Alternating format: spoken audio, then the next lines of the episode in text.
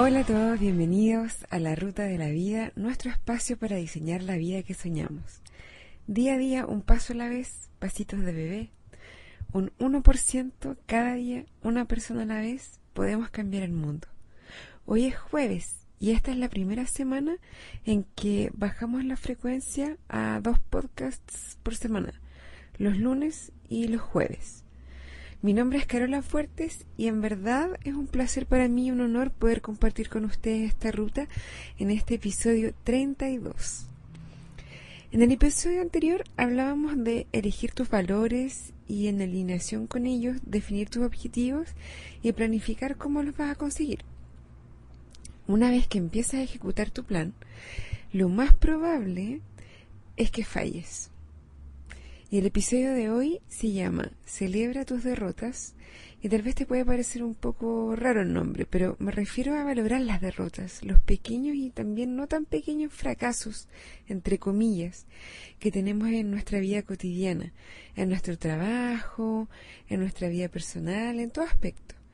Es importante valorar los fracasos, agradecerlos, pero capitalizarlos al final entender que son parte integral e inseparable de todo proceso de aprendizaje, que no podemos aprender si no fallamos y que justamente aprendemos porque fallamos. Saber cómo hacer algo lleva implícitamente el saber cómo no hacerlo.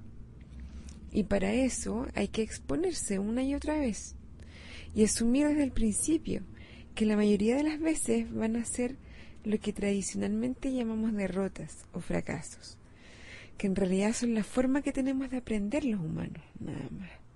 Aprendemos por prueba y error.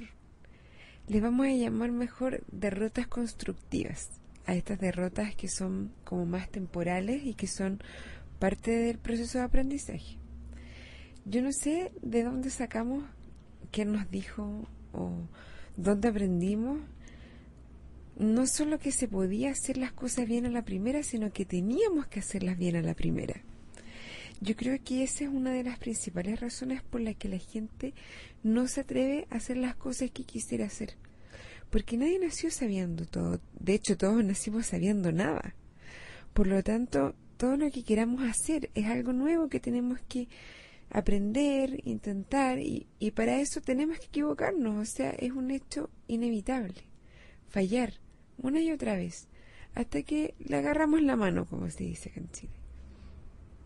Es como hasta que ya tomamos vuelo y, aprendemos bien cómo se hace. ¿Se acuerdan de la cita de Michael Jordan que mencionamos en varios capítulos más atrás, en los primeros capítulos? Yo la, la he repetido muchas veces acá. Él dice, he fracasado una y otra vez en mi vida y esa es la razón de mi éxito. He fracasado una y otra vez en mi vida y esa es la razón de mi éxito. Es vital que cuando vayamos a emprender una tarea nueva, asumamos desde el principio y con alegría que no nos va a salir a la primera. Vamos a fallar es un hecho. No pretendas que lo vas a hacer de inmediato. Mira, lo peor que puede pasar es que el miedo a este fracaso, entre comillas, te paralice. Que de tanto miedo a fallar, te dé tanto miedo que finalmente prefieras no hacer nada. Y yo creo que es tristemente muy común que pase eso. Es mejor aceptar desde ya que vas a fallar, pero con la práctica y con perseverancia, si no te das por vencido, vas a lograr lo que te propones. Lo segundo peor que puede pasar es cuando intentas una o un par de veces y como no te resulta te rindes. Y ahí tienes el consuelo de que al menos lo intentaste. Pero ¿cómo sabes si justo en el intento siguiente te iba a resultar? ¿Cómo sabes si justo paraste un milímetro antes de que te resultara? Si tu objetivo es lo suficientemente grande, importante, no puedes darte por vencido. No, no puedes parar hasta que logres lo que quieres. Y en ese momento, cuando ya finalmente logras lo que querías, en ese momento todas esas veces que fallaste no van a ser derrotas, van a ser tu camino solamente, van a ser anécdotas. No pares antes de lograr tus objetivos. Si es que tus objetivos son importantes para ti, no te des por vencido. Que la perseverancia es la clave. Puede sonar cliché, pero esa es la diferencia entre un perdedor y un ganador. El ganador asume las derrotas como un paso previo, no las asume como el resultado de su incapacidad sino que como una etapa previa necesaria para lograr finalmente el éxito. La única forma en que estas derrotas previas se transformen en un fracaso, en una derrota definitiva, es que te des por vencido, que pares de intentarlo. Si paras, ya la derrota se convierte en el resultado final. Yo creo que una de las razones por las que la gente evita exponerse es decir, evita hacer los primeros intentos que obviamente van a ser fallidos, es porque se identifican con el resultado. Y como el riesgo de que no resulte de inmediato es grande, mejor no lo intentan, para no identificarse con el fracaso. Pero tampoco están haciendo lo que quieren. ¿Y eso acaso no es un fracaso? ¿El hacer algo que no, no te gusta y no hacer lo que te gusta? Esto ocurre porque al identificarse con el resultado, si no te resulta, eres un perdedor, un fracasado. Pero si te resulta, eres un ganador, un triunfador. La diferencia entre el perdedor y el ganador es que el ganador fue un perdedor muchas veces, pero siguió perseverando una y otra vez hasta que logró ser un ganador. Si no te resulta una, dos, tres, las veces que sea, no significa nada de ti. Significa que no le has dedicado el suficiente tiempo a seguirlo intentando. No te define. De hecho, te beneficia porque si logras aprender de la experiencia, para la vez siguiente que lo intentas, estás mucho mejor preparado. Una de las cosas bonitas que tiene nuestro idioma español es la diferencia entre los verbos ser y estar. Esta diferencia no está en todos los idiomas y es súper importante porque el verbo ser denota una característica mucho más permanente que estar. Por ejemplo, Claudia es alta o Francisco es inteligente. Son cosas que no van a cambiar muy fácilmente, son, son cosas permanentes. En cambio, estar denota de por sí temporalidad. Claudia está embarazada, Francisco está muy cansado, son condiciones temporales que pueden cambiar con el tiempo y a veces con esfuerzo. Entonces la idea es que veas tus derrotas constructivas con el verbo estar. Estás fallando porque estás aprendiendo. Y si sigues en ese camino, vas a llegar a ser un triunfador. Una de las razones por las que a veces nos frustran tanto estas derrotas constructivas es que confundimos el saber qué con el saber hacer. Creemos que con lo primero, con el saber qué, estamos listos. Y cuando en la práctica nos damos cuenta que no nos resultan las cosas, nos frustramos porque fallamos en el saber hacer. Y como no tenemos esta distinción, creemos que es lo mismo saber qué y saber hacer. Y cuando nos damos cuenta que no nos resulta, es como, que soy tonto, pues si yo sé lo que tengo que hacer.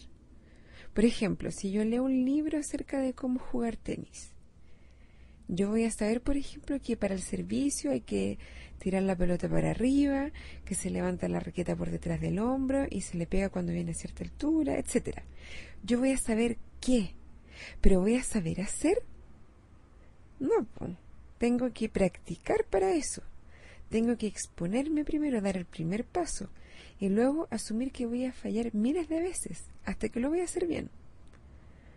Con el tenis el ejemplo es bien evidente, pero lo mismo pasa con todo.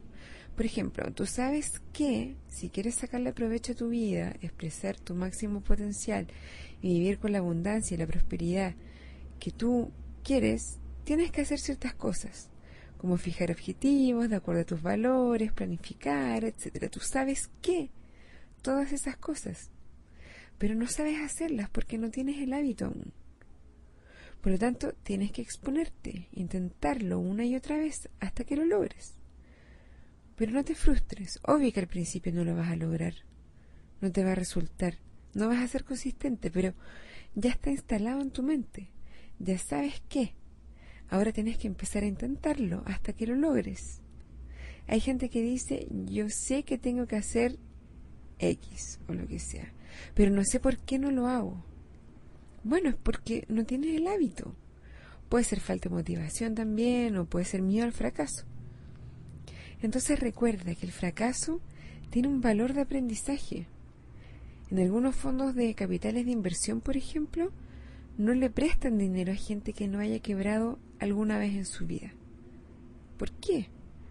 Porque sí se aseguran de varias cosas. Por ejemplo, se aseguran de que la persona se expone. O sea, no es alguien que se va a quedar paralizado por el temor a fracasar. Obviamente se expone. Y otra es que la experiencia de haber quebrado hace que la persona sea distinta, que tenga un juicio distinto. La experiencia del fracaso tiene un valor inmenso. Bueno, se me hizo un poco largo ya el episodio, así que me voy a ir despidiendo. Antes quiero darle las gracias, ¿eh? porque, bueno, siempre yo les doy las gracias en general por todo, pero la verdad es que no había mencionado esto. Y, no puedo exagerar con el agradecimiento, en verdad. Yo siempre les pedía antes que si les gustaba el podcast, que me recomendaran, que le contaran a sus amigos, a su familia, porque como yo no hago publicidad, entonces la única forma que, tengo para que se dé a conocer la ruta es el boca en boca. La cosa es que estoy súper feliz porque hace un mes ya que la ruta está teniendo como 200 descargas promedio diario. Y eso que no es un podcast diario. Y además es en español. Entonces yo encuentro que es mucho. A pesar de que no todos ustedes escriben, pero sí hay harta gente que está escuchando y que yo los insto a que participen, que hagan comentarios en el blog, porque mucha gente se puede beneficiar de lo que ustedes tienen que decir. Ojalá pudiera tener un foro, a lo mejor más adelante lo puedo tener, pero me mando hasta el blog. En general no hay muchos podcasts en español de este tipo de temas, comparado con inglés por lo menos. Así que bueno, con mayor razón les doy muchas, muchas gracias desde el fondo de mi corazón. Ah, también me preguntaron cómo lo podían hacer para escuchar el podcast si no tenían iTunes. A mí me pasó, yo quería que mi mamá lo escuchara y ella no lo tiene, pero está en varios directorios, así que en el blog voy a dejar un par de links a directorios distintos de iTunes donde están publicados todos los episodios y los pueden escuchar directo ahí de la, de la página. No es necesario tener iTunes para, para escuchar la ruta. Bueno, el mail es la ruta de la vida gmail.com el blog es la ruta de la vida podcast.blogspot.com y ahora sí te dejo, diviértete con tus pequeñas derrotas, pásalo bien, pero no te des por vencido. Sigue adelante hasta que logres lo que quieres. Un abrazo y buen viaje.